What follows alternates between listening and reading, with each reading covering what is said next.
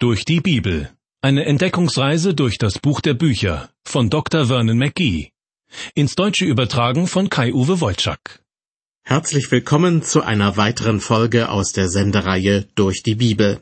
Diesmal im Mittelpunkt aus dem Matthäusevangelium die erste Hälfte von Kapitel 8. Hinter uns liegt gerade die Bergpredigt, die längste Rede Jesu, die in der Bibel überliefert ist. Dass die Bergpredigt ausgerechnet im Matthäusevangelium zu finden ist, scheint mir kein Zufall zu sein. Denn das ganze Matthäusevangelium handelt vom Reich Gottes und wie es von Jesus, dem Messias, dem König dieses Reiches, zur Vollendung gebracht wird. Tja, und die Bergpredigt veranschaulicht, welche Regeln und Gesetzmäßigkeiten in diesem Reich gültig sein werden. In Matthäus 8, also dem Kapitel, das direkt nach der Bergpredigt folgt, wird Jesus nun als derjenige erkennbar, der tatsächlich die Macht und die Vollmacht hat, König des Reiches Gottes zu sein, das zum großen Teil noch bis heute im Verborgenen liegt. Die Bergpredigt Jesu wird von manchen verehrt und überbewertet, von anderen verschmäht und als schädlich erachtet. Warum ist das so? Nun, die einen tun so, als ob die Bergpredigt der Kern des Evangeliums wäre, obwohl dort mit keinem Wort erwähnt wird, dass Jesus für die Sünden der Menschen am Kreuz gestorben ist.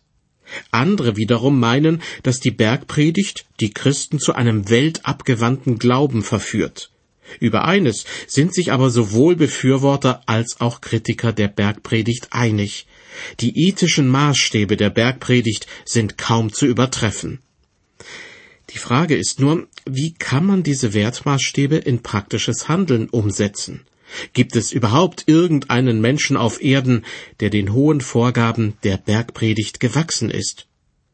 Matthäus berichtet in seinem Evangelium direkt nach der Bergpredigt von einigen Wundern, die Jesus vollbringt und die auf einzigartige Weise zeigen, dass er nicht nur schön reden kann über das kommende Reich Gottes, sondern dass er auch das Zeug dazu hat, dieses Reich voranzubringen, es aus dem Verborgenen zu holen und es zu vervollkommnen. Welche Rolle spielen dabei die Christen? Eine eher bescheidene Rolle. Im Johannesevangelium wird Jesus mit den Worten zitiert, Wer in mir bleibt und ich in ihm, der bringt viel Frucht. Aber ebenso gilt, ohne mich könnt ihr nichts tun. Sie und ich, wir sind also von uns aus nicht in der Lage, Gott mit unseren Leistungen zu beeindrucken und das Reich Gottes auch nur ein winziges Stück voranzubringen. Doch jetzt kommt das große Aber. Durch den Heiligen Geist aber, den Jesus uns zur Seite stellt, sind wir doch in der Lage, am Bau des Reiches Gottes mitzuwirken. Das Reich Gottes, das ist das große Thema im Matthäusevangelium. Matthäus hat niemals versucht, eine möglichst umfassende Biografie über das Leben Jesu zu schreiben. Er hat auch nicht, wie in einem Tagebuch zeitlich geordnet, alle Ereignisse festgehalten, von denen er erfährt. Vielmehr will Matthäus aufzeigen, wie das Reich Gottes durch Jesus immer mehr Gestalt annimmt. Diese Absicht kann man auch in den Kapiteln acht und neun entdecken.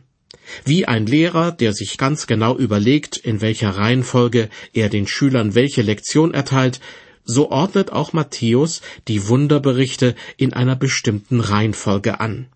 Angefangen von einem Aussätzigen, der durch eine Berührung Jesu geheilt wird, und einem anderen Mann, der sogar aus der Ferne Heilung erfährt. Gefolgt von der Austreibung von Dämonen und der Besänftigung von Naturgewalten. Hinter dieser Anordnung der Wunderberichte steckt meines Erachtens eine klare Absicht. Matthäus will damit zeigen, dass Jesus in einfachen, aber auch in komplizierten Fällen helfen kann. Bei Krankheiten, die völlig natürliche Ursachen haben, aber auch, wenn Menschen von Naturgewalten oder übernatürlichen Kräften bedroht sind. Wenden wir uns also nun dem Bibeltext zu. Aus dem Matthäusevangelium Kapitel 8 lese ich den ersten Vers. Dort wird berichtet, als Jesus aber vom Berge herabstieg, folgte ihm eine große Menge.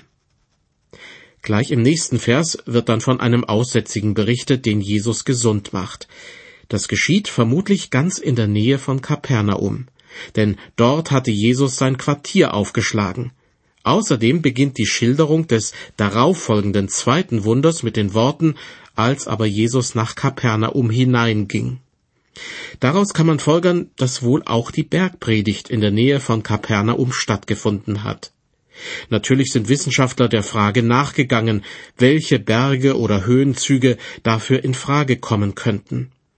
Doch wenn man sich durch die Literatur hindurcharbeitet, stellt man fest, dass es unter den in Frage kommenden Bergen offenbar keinen klaren Favoriten gibt. Viel wichtiger als den richtigen Berg zu finden, erscheint mir ohnehin die Erwartung des Volkes zu sein. Die Menschen haben mitbekommen, welche wunderbaren Wertvorstellungen Jesus mit dem Reich Gottes verknüpft. Ja, dass er sogar die zehn Gebote noch perfektioniert und die Einhaltung dieser Gebote noch schwieriger macht.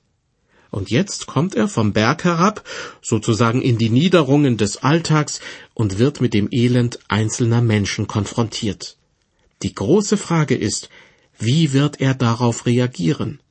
Gelingt es ihm nur oben auf dem Berg im Kreise seiner Jünger, sich als König der Juden zu präsentieren, oder erweist er sich auch inmitten des menschlichen Leids als würdig? Mich erinnert diese Situation an die Abschlussfeier am College, das ich jahrelang besucht habe. Damals wohnte ich mit einem Kumpel zusammen, der eigentlich sehr beliebt war und auch noch unverschämt gut aussah. Doch allzu oft trieb er sich mit Leuten herum, die keinen guten Einfluss auf ihn hatten. Das Ende der Geschichte war, dass er Probleme mit dem Alkohol bekam und sein Theologiestudium abbrechen musste. Kurz vor der Abschlussfeier wurde allen Absolventen ganz genau mitgeteilt, wie sie sich zu kleiden und zu benehmen hätten. Das bekam auch mein Kumpel mit. Als wir uns später in unserem gemeinsamen Zimmer trafen, ließ er sich aufs Bett fallen und sagte voller Verzweiflung Weißt du was, ich brauche niemanden, der mir erzählt, was ich tun soll, sondern jemanden, der mir zeigt, wie ich es schaffen kann. Genau in dieser Situation befinden sich die Menschen, die von der Bergpredigt einiges mitbekommen haben. Was idealerweise zu tun wäre, davon hat Jesus genügend erzählt. Aber jetzt kommt die spannende Frage, wer kann uns zeigen, wie man die Forderungen und Ideale der Bergpredigt in die Tat umsetzen kann? Und dann beobachten sie, wie jemand auf Jesus zugeht und ihn um einen Gefallen bittet. Hören Sie dazu aus Matthäus 8 den zweiten Vers. Und siehe, ein Aussätziger kam heran und fiel vor ihm nieder und sprach, Herr, wenn du willst, kannst du mich reinigen. Vom Berg ist Jesus hinuntergestiegen zu den Menschen, auch im übertragenen Sinn. Oben auf dem Berg im Kreise seiner Jünger ließ es sich hervorragend über das Reich Gottes reden. Doch hier unten wartet das Elend auf ihn. Ein Aussätziger, vermutlich ein Leprakranker, bittet ihn um Hilfe. Diese Krankheit war damals unheilbar und galt als Symbol für die Sünde. Deshalb galten Menschen, die daran erkrankten, als unrein. Weil in den Körperteilen, die von Lepra befallen sind, die Nerven absterben, verletzen sich die Kranken oft unbemerkt und infizieren sich über die Wunden mit weiteren Krankheiten. Ihr Äußeres wirkt oft entstellt. Deshalb halten sich gesunde Menschen von Leprakranken möglichst fern. Natürlich auch, weil sie Angst haben, sich anzustecken. Umso erstaunlicher ist, dass der Aussätzige, über den in Vers 2 berichtet wird, nicht ruft, Jesus, mach mich wieder gesund oder Jesus, kannst du mich wieder reinmachen? sondern er sagt, wenn du willst, kannst du mich reinigen. Für ihn scheint es gar keine Frage zu sein, dass Jesus es kann. Das heißt, dieser Aussätzige besitzt bereits eine gehörige Portion Glaube. Aber er ist sich dessen bewusst, nicht alles, wozu Jesus die Macht hat, will er auch tun.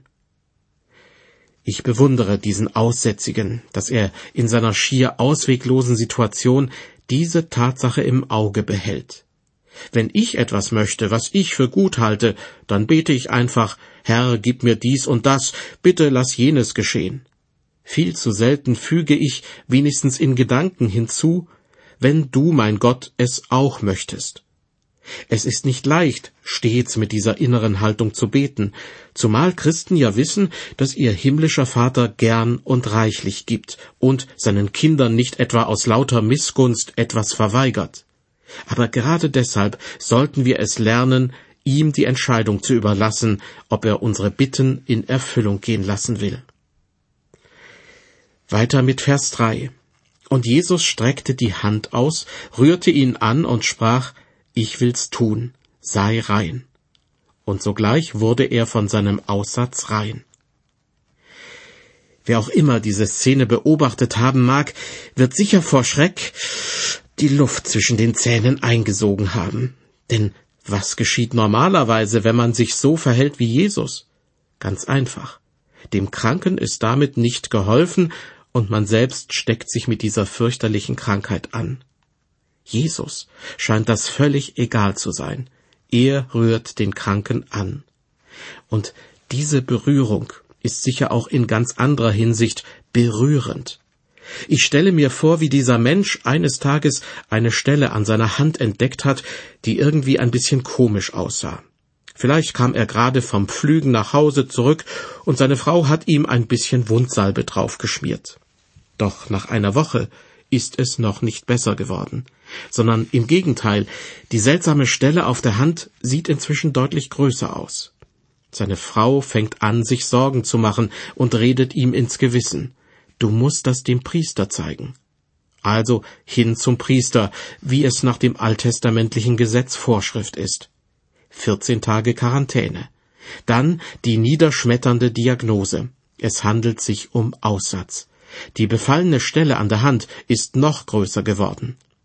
Der Mann weiß, was das für ihn bedeutet. Er muss sich künftig von allen gesunden Menschen fernhalten. Ich will mich nur noch von meiner Frau und meinen Kindern verabschieden, sagt er zu dem Priester. Doch der schüttelt energisch den Kopf. Nichts da, zu gefährlich. Und ich ermahne dich, wenn irgendjemand in deine Nähe kommt, bist du verpflichtet, ihn zu warnen und laut zu rufen, unrein, unrein. Nur aus der Entfernung sieht der Mann künftig, wie seine Kinder groß werden.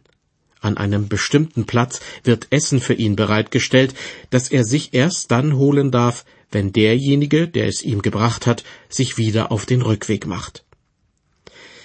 Man kann es kaum ermessen, was der Aussatz zusätzlich zum körperlichen Leid auch der Seele eines Menschen zugefügt hat. Der Kranke wurde in all seiner Hilfsbedürftigkeit zu einem Menschen, den man nicht berühren durfte, vor dem man sich fürchtete und oftmals auch ekelte. Doch dieser eine Aussätzige, der im Matthäusevangelium erwähnt wird, begegnete eines Tages Jesus und sagte zu ihm, Herr, wenn du willst, kannst du mich reinigen. Und Jesus streckte die Hand aus und rührte ihn an. Man braucht nicht viel Fantasie, um sich auszumalen, was diese Berührung für den Aussätzigen bedeutete. Er wurde nicht nur körperlich gesund, sondern wurde durch diese Berührung in die menschliche Gemeinschaft und auch in die jüdische Gemeinde zurückgeholt. Vers 4 und Jesus sprach zu ihm, Sieh zu, sage es niemandem, sondern geh hin und zeige dich dem Priester und opfere die Gabe, die Mose befohlen hat, ihnen zum Zeugnis. Auch das Markus-Evangelium berichtet über diesen Aussätzigen. Und da ist zu lesen, dass er vor Freude so außer sich ist, wer könnte es ihm verdenken, dass er überall davon erzählt, wie Jesus ihn geheilt hat. Die Folge? Jesus wird fortan von so vielen Menschen bedrängt, dass er sich oft gar nicht mehr in das Innere einer größeren Stadt hineinwagt, sondern einsamere Orte außerhalb aufsucht. Kapernaum am See Genezareth gelegen, wird außerhalb der Bibel zwar häufig als Stadt bezeichnet, ist wohl aber kaum größer als ein Fischerdorf. Hier vollbringt Jesus das zweite Wunder, über das im Matthäusevangelium berichtet wird. Die Verse fünf und sechs lauten Als aber Jesus nach Kapernaum hineinging, trat ein Hauptmann zu ihm, der bat ihn und sprach Herr, mein Knecht liegt zu Hause und ist gelähmt und leidet große Qualen. Gut möglich, dass der Hauptmann irgendwo mitbekommen hatte, wie sich die Leute über die Heilung des Aussätzigen unterhielten. Er selbst ist ein Römer, aus der Sicht frommer Juden also ein Heide. Aus dem Lukasevangelium ist jedoch zu erfahren, dass er gute Beziehungen zu den Juden pflegt und ihnen sogar eine Synagoge gebaut hat. Experten vermuten, dass es sich bei diesem Hauptmann um einen sogenannten Centurio handelt, der in einer römischen Legion über 60 Hundertschaften, also über etwa 6000 Mann, zu befehlen hat. Dieser einflussreiche Hauptmann bittet nun Jesus darum, seinem kranken Knecht zur Hilfe zu kommen. Weiter ab Vers 7. Jesus sprach zu ihm, Ich will kommen und ihn gesund machen. Der Hauptmann antwortete und sprach, Herr, ich bin nicht wert, dass du unter mein Dach gehst, sondern sprich nur ein Wort, so wird mein Knecht gesund. Denn auch ich bin ein Mensch der Obrigkeit untertan und habe Soldaten unter mir. Und wenn ich zu einem sage, geh hin, so geht er, und zu einem anderen, komm her, so kommt er, und zu meinem Knecht, tu das, so tut er's. Der römische Hauptmann kehrt hier scheinbar seine ganze Macht und Autorität hervor. Sechstausend Mann hören auf sein Kommando, und er hat ihnen zu sagen, was sie tun und lassen sollen. Warum erzählt der Hauptmann Jesus davon? Will er Jesus etwa gefügig machen? Keineswegs, sondern er macht deutlich, so wie ich die Macht besitze, über meine Leute zu befehlen, so hast du, Jesus, die Macht, Kranke gesund zu machen. Die Verse 10 und 11. Als das Jesus hörte, wunderte er sich und sprach zu denen, die ihm nachfolgten, Wahrlich, ich sage euch, solchen Glauben habe ich in Israel bei keinem gefunden. Aber ich sage euch, viele werden kommen von Osten und von Westen und mit Abraham und Isaak und Jakob im Himmelreich zu Tisch sitzen. Bei diesem letzten Satz geht mir richtig das Herz auf. Von Osten und von Westen werden Leute kommen, die nicht zum Volk Israel dazugehören. Nicht Juden, wie dieser römische Hauptmann. Und diese Leute aus fernen Ländern werden mit Abraham, Isaak und Jakob im Himmelreich zu Tisch sitzen. Das heißt, Gott wird sie grundsätzlich als gleichberechtigt akzeptieren. Neben den Menschen aus dem Osten und Westen, die zum Reich Gottes dazugehören werden, erwähnt Jesus aber auch diejenigen, für die das Reich Gottes eigentlich bestimmt ist, die jedoch keinen Wert darauf legen, dazuzugehören. Jesus sagt, Vers 12, aber die Kinder des Reichs werden hinausgestoßen in die Finsternis. Da wird sein Heulen und Zähneklappern. Zurück zu der Bitte des römischen Hauptmanns. Jesus ist beeindruckt von seinem Glauben, ja, er wundert sich darüber, wie es im Bibeltext heißt. Und er macht den Knecht gesund, ohne ihn zu Gesicht zu bekommen und ohne ihn zu berühren. Wie ich bereits weiter vorne in dieser Sendung erwähnt habe, hat Matthäus seine Berichte über die Wunder Jesu vermutlich so angeordnet, dass eine gewisse Dramatik entsteht. Zuerst die Heilung des Aussätzigen durch eine Berührung, dann die Heilung des Knechts aus der Entfernung. Warum an dritter Stelle über die Heilung einer Person berichtet wird, die an Fieber leidet, ist nicht ganz klar. Möglicherweise ist sie bereits dem Tode nahe oder ihr Fall wird von Matthäus als etwas Besonderes eingestuft, weil die Kranke mit einem der Jesusjünger verwandt ist. Die Verse 14 und 15. Und Jesus kam in das Haus des Petrus und sah, dass dessen Schwiegermutter zu Bett lag und hatte das Fieber. Da ergriff er ihre Hand, und das Fieber verließ sie, und sie stand auf und diente ihm. Auffällig ist auf jeden Fall, dass es bei jeder Wunderheilung, die Matthäus in seinem Evangelium erwähnt, um eine völlig andere Krankheit geht. Im ersten Fall ging es um Aussatz, vermutlich Lepra. Im zweiten Fall war von einer Lähmung die Rede. Die Schwiegermutter des Petrus leidet unter Fieber, wahrscheinlich die Folge einer akuten Erkrankung. Und nun in Vers 16 geht es um böse Geister, die einer ganzen Anzahl von Menschen schwer zu schaffen machen. Dort heißt es, am Abend aber brachten sie viele Besessene zu ihm, und er trieb die Geister aus durch sein Wort und machte alle Kranken gesund. Ein weiteres Mal möchte ich Sie auf eine Eigenart des Matthäusevangeliums hinweisen, die auch in diesem Vers zum Tragen kommt. Hier wird berichtet, dass die Menschen viele Besessene zu Jesus brachten. Wenn man alle Bibelstellen mit einer ähnlichen Aussage zusammennimmt, dann kommt man zwangsläufig zu dem Schluss, dass wirklich Tausende von Menschen damals von Jesus geheilt wurden. Und das ist der Grund dafür, warum keiner von den Feinden Jesu jemals in Frage gestellt hat, dass Jesus Wunder tun kann. Stattdessen wollten sie aber wissen, wie er das zustande brachte. Weiter mit Vers 17. Jesus trieb Geister aus und machte Kranke gesund, damit erfüllt würde, was gesagt ist durch den Propheten Jesaja, der da spricht, er hat unsere Schwachheit auf sich genommen und unsere Krankheit hat er getragen.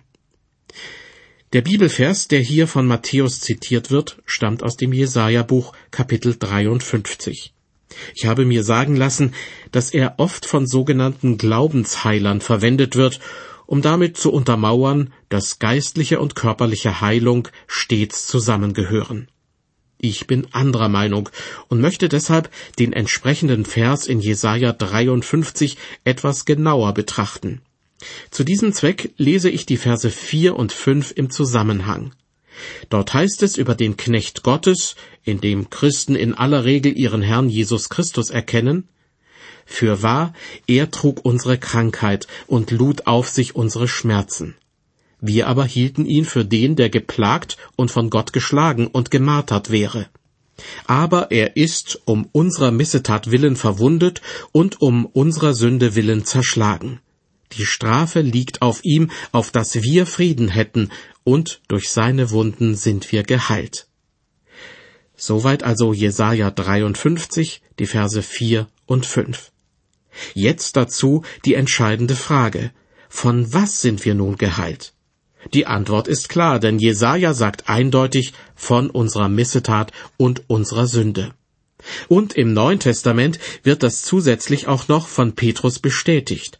Im ersten Petrusbrief Kapitel 2 ist von Jesus die Rede, Zitat, der unsere Sünde selbst hinaufgetragen hat an seinem Leibe auf das Holz, damit wir, der Sünde abgestorben, der Gerechtigkeit leben. Durch seine Wunden seid ihr heil geworden. Frage, was hat Jesus aufs Kreuz hinaufgetragen? Klarer Fall, unsere Sünde. Und jetzt noch einmal zurück zu Jesaja 53. Gleich anschließend, nach den bereits gelesenen Versen heißt es in Vers 6, wir gingen alle in die Irre wie Schafe, ein jeder sah auf seinen Weg. Aber der Herr warf unser aller Sünde auf ihn. Wieder ist von der Sünde die Rede. Die hat Jesus auf sich genommen. Denn Sünde und nicht irgendeine Krankheit ist das fundamentale Problem eines jeden Menschen. Zu behaupten, dass geistliche und körperliche Heilung stets zusammengehören, ist eine wirklich steile Behauptung, die durch die Bibelverse, die ich gerade zitiert habe, meines Erachtens widerlegt wird. Solange der Satan hier auf dieser Erde noch Einfluss auf die Menschen hat, solange wird es auch Krankheiten geben. Warum sonst empfiehlt der Apostel Paulus seinem jungen Freund Timotheus ein wenig Wein zu trinken, Zitat, um des Magens willen und weil du oft krank bist. Auch Paulus selbst kennt körperliche Beschwerden, denn er berichtet davon, dass er von einem Pfahl im Fleisch geplagt wird. Und Epaphroditus, mit dem er zusammenarbeitet, wird einmal so schwer krank, dass er dem Tode nahe ist. Aus meiner Sicht gibt es viele Bibelstellen, die ein Beleg dafür sind, dass Gott nicht jede Krankheit heilt. Für ihn ist die Sünde das vordringliche Problem des Menschen. Das schließt nicht aus, dass er in bestimmten Fällen doch eingreift und Menschen gesund macht, so wie Jesus es damals getan hat. Deshalb möchte ich Ihnen vorschlagen, bevor Sie irgendeine Heilungsveranstaltung in einer großen Halle oder einem Zelt besuchen oder einen Wunderheiler in seiner Praxis aufsuchen, wenden Sie sich bitte lieber direkt an den großen Arzt, an Jesus. Sagen Sie ihm, was Ihnen auf dem Herzen liegt. Teilen Sie ihm Ihren Wunsch mit, dass er diese oder jene Krankheit von Ihnen nehmen möge. Aber tun Sie es in jener Grundhaltung, die der Aussätzige am Anfang von Matthäus 8 so eindrücklich an den Tag gelegt hat. Er sagte, Herr, wenn du willst, kannst du mich reinigen.